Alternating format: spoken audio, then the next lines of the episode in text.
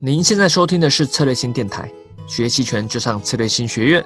你好，我是洪婷。那感谢大家对这个我们策略性的支持。那那我们现在迈入了新的一年，二零二零年哦，时间过得很快。好，那在迈向二零二零年呢，也无论你有没有在做期权，我们都是鼓励你开始进入这市场。因为二零二零对于期权来说是一个很重要的一年，估计是一个从未来来看，还是一个很重要的爆发的一年。那我们首先也一样要回顾一下啊，都到新的一年，我们回顾一下二零一九嘛。好，二零一九年啊，如果你有参与到的话，那对于与你的这个期权投资的能力会提升不少。啊，即使没有参与到也没关系啊，这个叫亡羊补牢，呃，犹未完啊。我们先来看看二零一九年到底发生了哪些事情，会带给你有最好的一些呃记忆点。啊，首先第一个。我相信应该大家会比较关注到，就是那个所谓的年初的一波开启的多头行情，股市多头行情有五零这样带动上涨，那最终在期权市市场上还打出了单日一百九十二倍的这种呃获利哦，就是很多人在那时候才第一次接触到说哇，原来期权可以赚这么多，但但其实在国外做久，你发现这个很普通哦，这种很普通啊，但也因为这个这种总是要些这种故事嘛，所以才让更多人。知道期权啊，更多人进来去做哦。其实这个单日一百九十倍，虽然我们在宣传上会这样去做宣传，但真正抓到很少，而且那个一百九十倍那个合约最终还是归零啊。但也不要小看它即使你没抓日抓住那个单日一百九十二倍，你在年初的时候，一月初的时候你就买期权的实值或平值之类，一路这样向上，那一波上涨行情，你用期权你赚个十倍二十倍也不是什么问题。但前提你要看对啊，一路做多啊，不要来做反向。啊，那这是买在讲买方嘛？买方我们应该知道，期权买方才能做高倍数获利，但期权卖方呢是追求收权利金、靠时间赚钱。这个在这种趋势行情下，那就很惨，那就很惨啊！也是在一百九十二倍这一波上涨到最终一百九十倍这一波多头行情趋势下，我相信也是第一批主要一些卖方死亡的地方啊。洗掉一批了，好，洗掉一批啊！但是洗完一批后，如果撑下来，或者是后面才进入期权做卖方的朋友，那就开心了啊！接下来就进入到哈一整年，基本上二零一九年基本上陷入一整年这整个，我想五零 ETF 哈五零用主要是五零 ETF 期权陷入一整年的狭幅也不是狭幅区间震荡，好，但底部是慢慢的抬高，但是总体来看还是在区间震荡。在这中间，除非你做一些短短波段或者是日内，不然的话买方很难赚钱大概率大部分卖方都会赚钱啊，所以卖方就哎过得很开心。尤其一百九十二倍之后呢，你看波动率整体偏高，一堆人受到这个影响进来买期权，甚至很多分仓户、子子账户分仓的那些宣传搭配，很多人他不懂，反正进来买买买啊，买一涨赌一赌一把啊，不不在乎它贵权利金贵不贵，都进来买啊，但是。基本上，我想下场下场应该不太好，百分之九十几估计都是亏钱，哦，亏得很惨。但倒过来，哦，做卖方就会赚，哦，甚至我们教很多我们的一些策略性的赌圣班的学员，基本上做卖方都赚啊。但我会跟他们说，你这时候赚钱不代表你技术好，哦，你只是刚好对手比较弱，哦，经历了一波这种刚好又从高隐含波一整年一九年从高隐含波慢慢的以不断的下降到低隐含波，这段期间对卖方是非常有利。但在陷入低隐含波下半年之后，十月、十一月之后，那对卖方真的是比较大的挑战。那回头我们再来看这一百九十倍这个，当然回头来看说啊，你当然知道那个那个会亏啊什么的。回头看，那当时怎么知道呢？即使在当时，其实还是有合理的方式可以去做判断。首先，例如我们看到隐含波，隐含波动率，平常你看到上面的数值，你可能不太不知道那什么。我这边简单分享一下。你看到上面那是年化的，你预期未来的波动率，隐含波动率其实它是一个市场期权市场交易的人预期未来这个标的物的波动率。例如你交易出来一个上面显示，假设我们看平值好了，平值假设显示三十二，这是什么意思？也就是说它预期的标的未来一年大概约有年化百分之三十二，年化百分之三十二的这种波动，这波动很大，还蛮大的。但一年波动百分之三十二，这个来说对你来说可能。不是很敏感，大家比较想要看的是每当日嘛，简单的算法就是直接除以十六，也就三十二除以十六就是二。你在交易银行波动率三十二的东西，基本上就是预示着你这个五零 ETF 标的物要每天大概大也不用每天呐，至少三天里面至少两天要大概波动百分之二。你觉得容易吗？五零 ETF 哎，当然现在来看你觉得很难，不过当时的确有几天是波动很大，但几天不代表可以一直持续这样波动。而且如果这些波动还不是单边的话，它有可能是大涨然后再大跌，上下大幅的晃动，这个你做买方也很痛苦。突然做很多不平仓，第二天又整个打回来啊！除非你做什么 gamma scalping 去刷出这个波动，不然的话，你买方还是很难。那拼手拼手速了所以这种一整年在区间震荡啊，那对买方就很不利了啊！而且如果你有去看的话，哦，最有名的名的三点零认购期权哦，是这个今年的网红合约啦。基本上今年五零 ETF 期权结算都没有过三点零啊，所以很惨啊，甚至。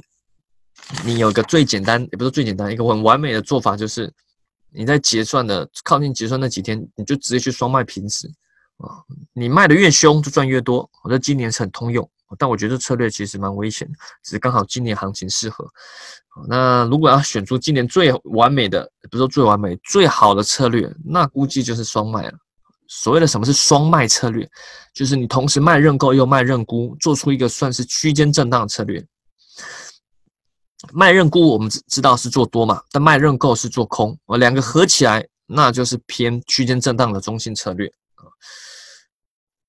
但这个不代表你二零二零年如果做这个还是能如此的轻松。双卖就因为刚好合适那个行情，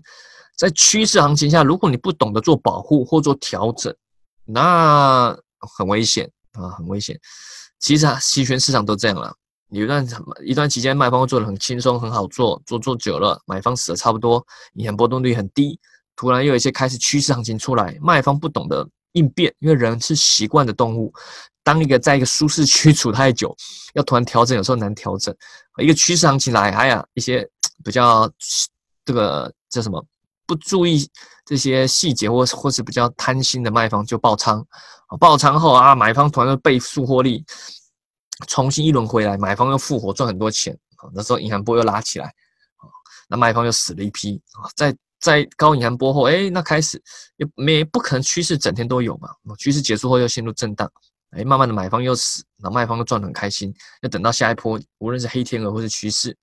不断的这样轮回，买卖方不断的轮回，在这市场去淘汰一些比较呃弱的对手，但是能活下来，能在高隐含波到低隐含波这种阶段，再从低隐含波到高隐含波这种轮回个两次，基本上在都还活下来，基本上还能赚钱，已经是齐全的高手了已经是这也是我跟我们一些学员不断的勉励说，呃，这个需要靠时间去历练你的这个这个处处这什么处置方式，因为高隐含波跟低隐含波。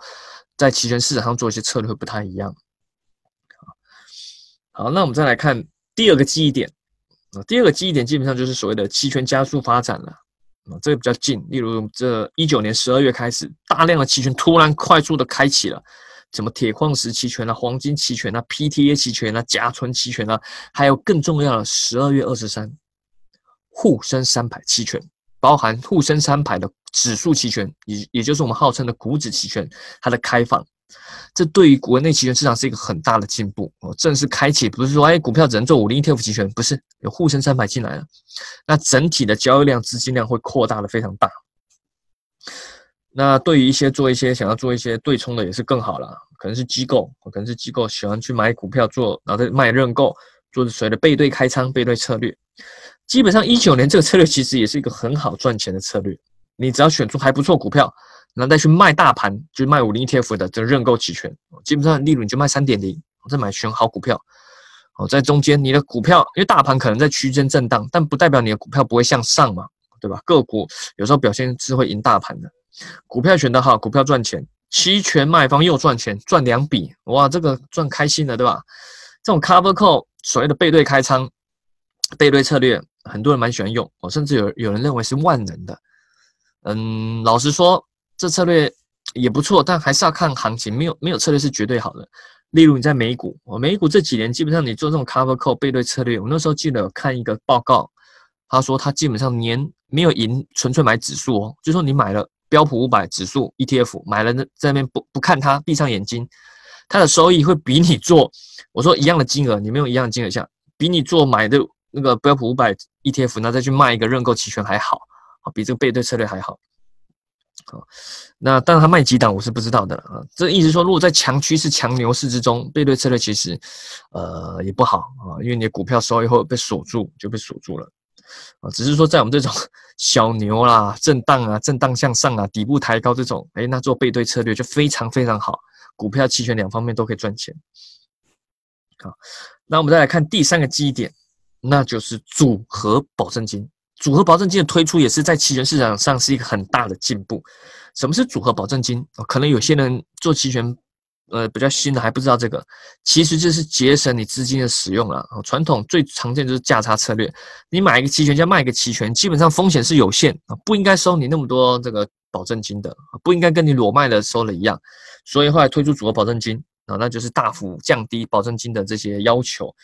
最主要就在在牛市价差、熊市价差，还有这个刚刚说的双卖啊、卖跨市这些策略上，可以去降低你的一些保证金的使用。目前只有在五零 ETF 期权上面呢，那我相信未来如果再放在三百 ETF ETF 期权上，或者股指期权上的话，哇，那就强了哦，那就那就好就好用，那就好用了。因为现在其实股指期权合约比较大，保证金比较重，有了如果有了组合保证金，哇，那个活跃活跃度会非常高哦。甚至你有些策略也有有时候就要思考，例如你用一个现在蛮常见一个牛三腿策略，例如呃卖两边跨市，中间还有个买认购，哦中间组出来这种三腿策略，你就要想说你的组合保证金要组谁，到底要组跨市呢，还是组牛牛叉的那一个？所以应用会比较多。哦那我们这三个基点是一九年，我觉得是比较记忆深刻的。当然，当然中间还有很多一些突发的一些机会啊什么，那我觉得还好。重点还是这三个会。会在历史上会留下一个比较重要的时刻。如果你都有参与到的话，那我觉得是非常好了啊。那展望二零二零年的话，你可能想说，哎，那期权市场上还有什么样的有趣的地方？未来太久，但无法预知嘛。我可以跟大家比较说明确，就是说，三百 ETF 就是沪深三百期权交易量会逐渐的超过五零哦，这是肯定的。只是说现在大家还是习惯交易上上证五零，还有一些机构啊产品是在交易那个。那随着这些呃慢慢的转变，机构慢慢的转移，资金开始转移，更多其他新的资金进来，沪深三百期权肯定是最大的，尤其是股指期权啊。那这个商品它波动也是比较大啊，那它能容纳了一些对冲股票也比较多。股指期权你可能很好奇，所以老例如我们这些老师啊，或是策略性的。一些例如跟 Jack 常常说这个很重要，是个期权之王。可是现在看起来交易量很少啊。大家不要看现在，首先它一开始合约上市是二月，加上一开始有限仓，所以一开始这个我们知道监管机构是维稳嘛，所以它看起来它当然一开始交易量比较小。但随着慢慢的放开，我记得那时候看不知道是规定还是什么，看起来是五六月大概整个会放，慢慢的会整个会放开。我估计中间。也会搭配股指期货的手术，还有手续费的下降，手术的放开，那这个就很重要，因为股指期货跟股指期权是很有关联性的哦，它要做对冲什么会很方便，而且他们都是现金结算，结算都是在同一天，所以我觉得股指期货应该明年二零也不是明年，就今年 二零二零年应该会放开，搭配股指期权哦，那这个交易量会非常蓬勃的发展。这个除了是要让大家来玩，我觉得也是为了要引入外资啊。因为外资需要一个对冲工具嘛，带动整个股市向上。大家可能看起来说，哎，像经济好像不太好，那股市会好吗？经济不好不代表股市会不好，甚至可以说经济不好，所以股市才要好，甚至有可能这个政府就是要让它好，这样大家才有信心嘛，对吧？不然你经济不好，股市也不好，那大家怎么敢消费？变成恶性循环。股市好，大家敢消费，哎，慢慢的撑过这经济不好，再拉起下一波这个经济经济的循环，所以股市向上，我觉得这个是很明确的一个一个方向，但不代表它一定会涨啊，只是说底也很难底到哪里去了，这是一个方向，大家让政府要让股市变好。你看最近像我在录这个音频的时候，前几天也也公布了这个。这个放水嘛，又降息了，放水，水资金要去哪里？不能去，不能去房市嘛，政治政治不正确，那就要去股市啊，就是股市啊。好，这个是二零二零年，也是一个很重要的一年啊。啊，不能说绝对牛市，但我觉得向上，呃，即使你害怕了，你就买一个核心资产股票，长期我常常在说，核心资产股票买了，长期向上。中间你想要做空，无论你在卖认购还是买认沽，用期权哦，这样去搭配起来玩，玩法就很多。当然，美国选举在 二零二零年在大概十一月也是一个很重要的哦。这个中美关系预计在二零二零年还是一个 股市一个很重要的事件交易的一个来源啦。啊，这个不可否认，这个一九年受它影响很大，二零年、二零二零还是会受它影响很大。所以，如果你还想赌一些事件交易，也是可以，也是用可以买买期权、买跨市，还是有机会。无论是股市或者是商品期权市场，大家也不要忽略了商品期权。我开了这么多商品期权，虽然现在他们交易量不大，但是除非你是几千万资金，不然你几十万还是可以玩得很溜的。所以可以多多关注商品期权市场。好啦，今天音频就到这边，那也是整个回顾一九年，展望一下二零年。那。呃，反正想学更多期权的课程，欢迎使用策略星学院的网站，或者是策略星公众号，或者是咨询策略星小姐姐，或者是在喜马拉雅电台下方留言留言可以咨询。我们在新的一年也会提供更多的一些东西给大家，除了一些线下培训，我们会线上开始做一些节目，是，然后我们有固定的一些场所，办一些沙龙，哦，平常时间开放一些时间，大家可以来交流，哦，主要基地在上海啦。那北京、深圳也会比较常去，啊，不管怎样，也欢迎大家啊，跟我们一起这个在期权市场前进。好，今天音频就到这边喽，我们下期再见，拜拜。